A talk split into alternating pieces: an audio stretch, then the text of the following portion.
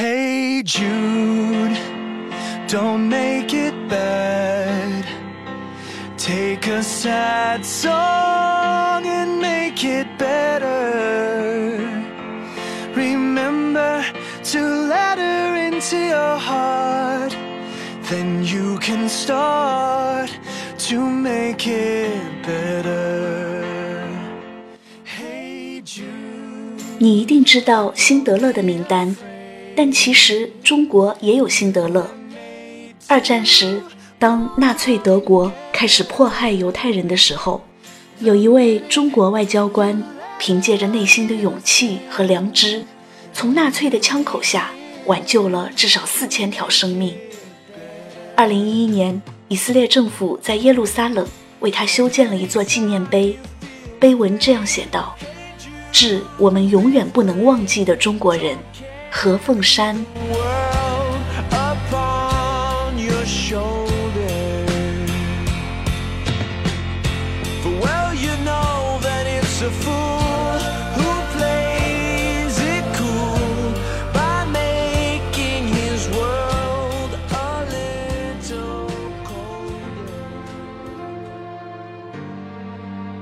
大清光绪二十七年。何凤山出生于湖南益阳的一个普通农民家庭。少年时，他就对外语怀有浓厚的兴趣，立志长大后成为一名外交官。高中毕业后，何凤山以优异的成绩考入雅礼大学。雅礼大学由美国耶鲁大学的毕业生成立的雅礼学会所创办，校址设于湖南长沙，全部用英语教学。这对何凤山来说简直如鱼得水。几年下来，他不仅门门功课都在学校名列前茅，英语水平更是令人刮目相看。一九三八年三月，德国吞并奥地利，两个月后，中国驻奥地利大使馆降为总领事馆。年仅三十七岁的何凤山被任命为中国驻奥地利维也纳领事馆总领事。何凤山上任时，欧洲上空战云密布，德国纳粹肆虐横行，欲将犹太人赶尽杀绝。奥地利是欧洲第三大犹太人聚居地，犹太人总数约十八点五万人，他们中有百分之九十生活在首都维也纳。在残酷的希特勒政权的统治下，犹太人被孤立、被管制、被集中，像老鼠一样被残杀。在维也纳街头，每天都上演着惨剧。何凤山亲眼目睹了留着一撇小胡子的希特勒在人群集会时狂妄地叫嚣，要消灭犹太人。Was ist unser heutiges Deutschland? Nicht wieder schön und herrlich. 因此，对奥地利的犹太人而言，唯一的出路就是出走，离开这个苦难之地，否则等待他们的只有死亡。然而，要离开的话，首先要有目的地国家的签证。于是，求生的欲望使成千上万的犹太人每天奔走于各国领事馆之间。然而，迫于纳粹的淫威，各国都强调自身困难，相继对犹太人签证亮起了红灯。拿不到外国签证，想逃也逃不出去啊！死神的脚步越来越近。就在这一片黑暗里，居然露出了一条缝，透出一线天光。有天，十七岁的犹太青年艾瑞克带着全家老小二十张申请书，跑遍维也纳的外国领事馆，通通被拒。他只得抱着最后一丝希望，踏进了中国领事馆的大门。出人意料的是，总领事何凤山没有问任何问题，直接发给他二十份前往中国上海的签证。艾瑞克紧紧握住何凤山的手。久久说不出话来。中国领事馆发放签证的消息，一夜之间传遍了维也纳。天还没有亮，领事馆的外面就出现了排队的人。白雪越积越厚，气温越来越低，排队的人也越来越多。何凤山从窗口望去，队伍的尽头消失在大雪里。中国签证就像黑夜里的火炬，成为想逃走的人唯一的希望。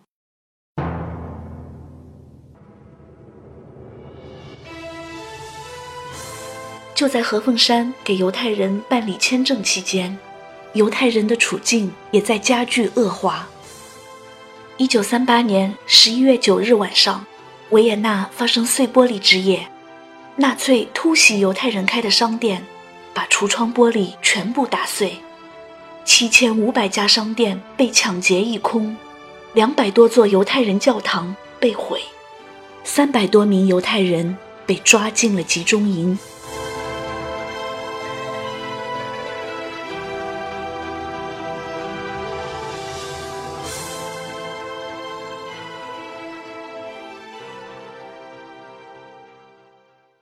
纳粹恨透了何凤山。因为在各国总领事中，只有何凤山不买他们的账。何凤山和领事馆的其他官员每天都工作到深夜，当天的签证申请如果没有处理完，他们绝不休息。有些犹太人等到半夜才领到签证，但是不敢独自回家，因为常常有人无故失踪。于是何凤山不仅发签证。还时常护送犹太人回家。他是中国的总领事，盖世太保不能找他麻烦。就算有人恐吓，他也不害怕。驻维也纳的美孚石油公司经理罗生宝一家，就是在何凤山的亲自护送下逃出国的。一九三九年十一月十日，何凤山约定为罗生宝送行，没想到这天。奥地利的许多犹太人都突遭软禁。罗森堡打电话过来，暗示何凤山不要到他家里去。可是何凤山历来信守诺言。到他家后，何凤山发现罗森堡已被纳粹带走，一家人正惊慌失措。说话间，门铃响了，闯进来两个盖世太保。何凤山稳稳地坐在沙发上。点燃一支烟，盖世太保被他镇定自若的神情激怒了，盯着何凤山上下打量了一番，还拔出手枪顶着他的脑门。何凤山依然无所畏惧。盖世太保得知他的总领事身份后，连房子也没查就离去了。为防止意外，何凤山亲自护送这家人上火车离开了维也纳。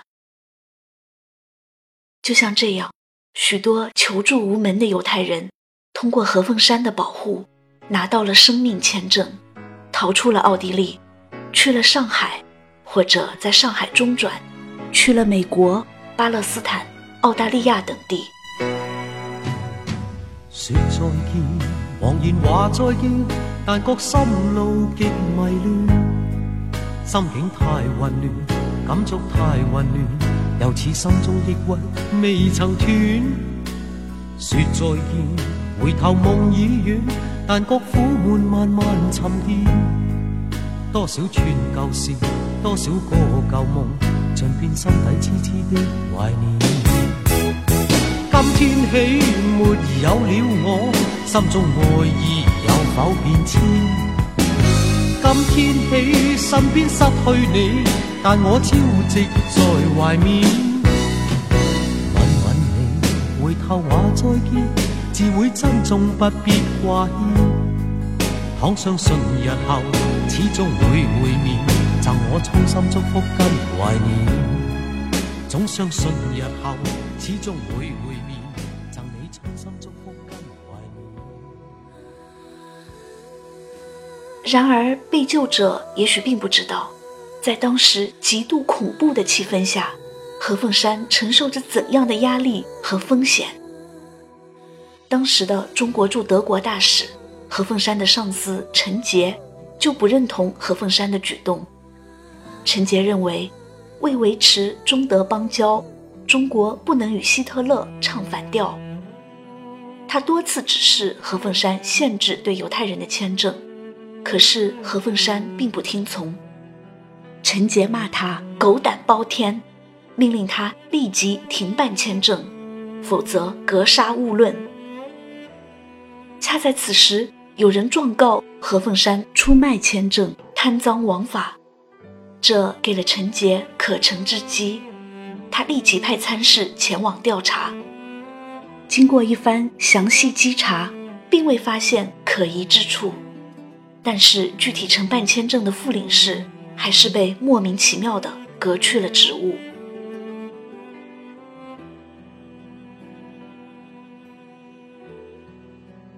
向何凤山施压的，除了中国上司，还有纳粹当局。德国政府使出一招杀手锏，他们宣称。维也纳的中国领事馆是犹太人的房产，必须依法没收。何凤山致电民国政府，要求另外找房子当办公室，但遭到拒绝。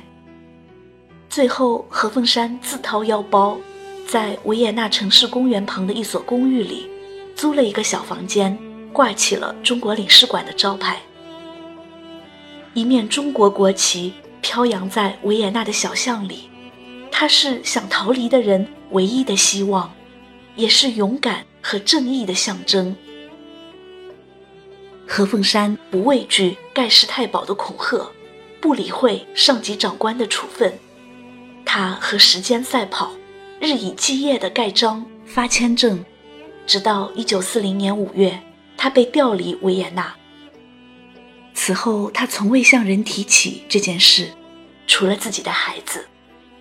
何凤山告诉女儿：“我们中国人不论身在何处，不能见死不救，不能愧对祖宗。”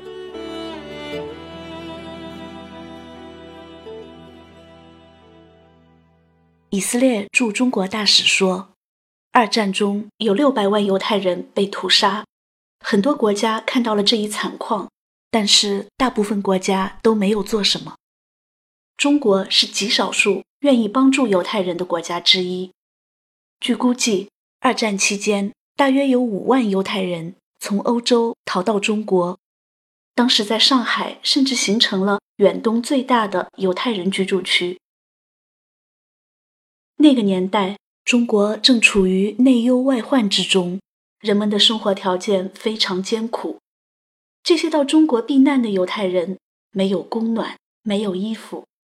他们挤在破旧的小屋里，吃着难以下咽的食物。但是和欧洲残酷的大屠杀相比，上海的生活使他们感觉到了天堂。这里没有残暴的纳粹分子，却有热情帮助他们的上海民众。有些犹太人还参与到了中国革命中来。来自奥地利的国际主义战士罗生特医生，正是拿着何凤山发放的签证来到上海。一九三九年，身为左翼人士的他参加了新四军，并在上海开了诊所。后来，他成了四野一纵的卫生部长，被称作新四军中的白求恩。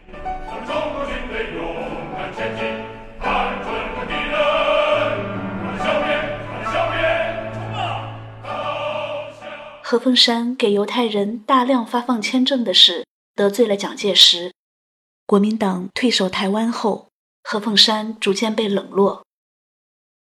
一九七三年，何凤山黯然退休，然后定居美国旧金山，没有再回台湾。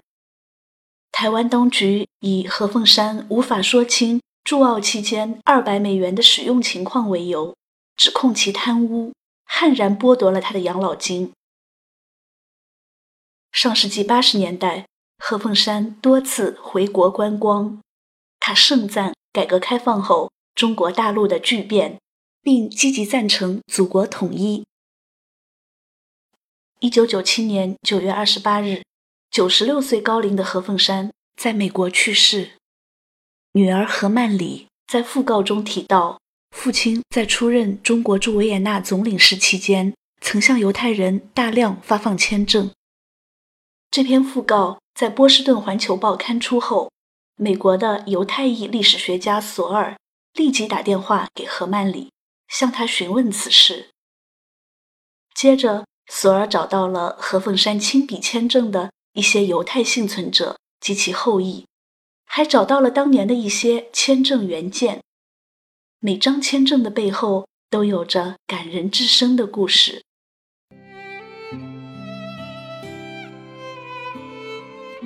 维也纳爱乐乐团首席小提琴演奏家海因兹·格林伯格随父母逃到上海时还只有六岁。他在上海接受了音乐启蒙，学会了拉小提琴。他十分感激何凤山帮助他们一家到上海避难。他说：“他的生命和事业都是何凤山博士的一举所赐。”现居加拿大的犹太裔妇女克劳蒂亚对中国有着特殊的感情。她的父母凭着何凤山发的签证到上海后生下了她。克劳蒂亚说：“父母曾经告诉过她，当时在奥地利有五十多国的外交官。”只有中国的何凤山敢于帮助他们。一位被救者的女儿在父亲的签证前与何曼里含泪相拥，激动地说：“看见你，我好像看见了我爸爸。”何曼里也说：“看见你，我也好像看见了父亲。”加拿大的克劳斯回忆。当年，她的丈夫在中国领馆外排队等候的时候，看到总领事的车经过大门，就追上车，从车窗把签证申请表扔了进去。没想到，很快就接到了电话通知，拿到了救命签证。定居以色列的多伦回忆道：“何凤山与我们家比较熟，他亲自把我护送回家，并对我们说。”只要他还有外交官的身份，纳粹就不敢伤害我们。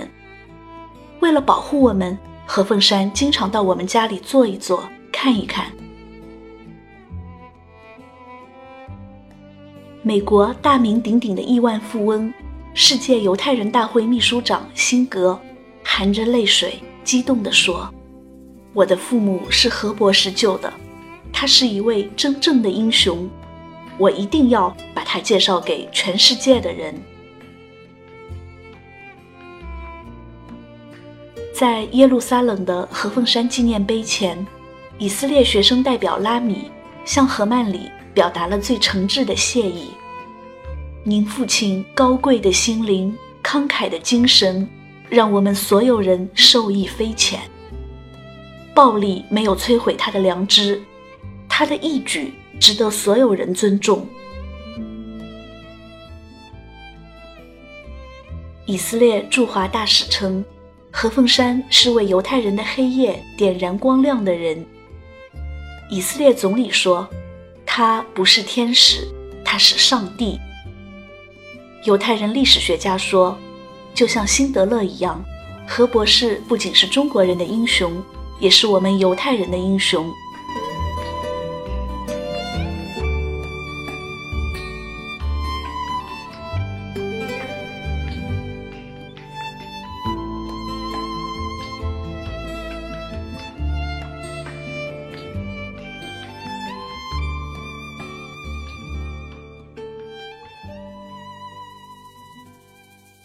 何凤山逝世十周年之际，何曼里撰写了纪念文章，怀念父亲何凤山。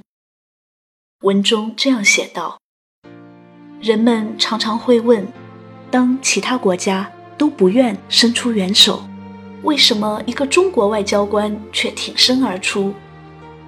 我的答复是：倘若你认识我的父亲，你便不会问这样的问题。”因为父亲的所作所为正完全符合他的人格。父亲为人聪颖，无畏无惧，风趣，蛮有魄力。他廉洁、直率，性情刚烈，正直不偏，顶天立地。他脾气较猛，我常常认为是爱吃湖南辣椒所致。然而，充满爱心和怜悯心，却是他最值得珍惜的特征。最要紧的是，父亲不认为他应该用他天生的禀赋，来谋求自己的个人利益，而是应该用来为全人类谋造福。父亲与他同年代的中国同胞一样，为百年来中国曾经饱受帝国主义的羞辱和迫害而深感义愤，立志不让这种羞辱继续下去。所以，父亲特别同情任何受到欺凌和迫害的人们，这也就是他单纯的帮助犹太难民的理由。我常被问。为什么他从不谈论自己的义举？倘若救助在苦难中的人是人自然而然该做的事，为什么还要特别向人提起或寻求表扬呢？中国不是有句古谚吗？“善欲人见，便非真善。”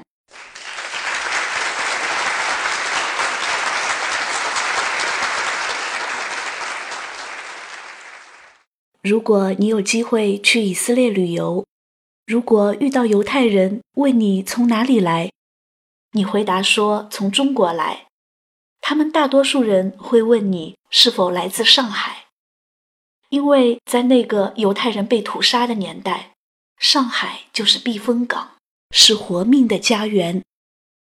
何凤山博士用他的勇气和良知，帮助犹太人逃离苦难。用人性的光辉点亮历史的黑暗。有些人虽然早已不在人间，但他们的光辉仍然照亮世界。这些人是月黑之夜的星光，为人类照亮前程。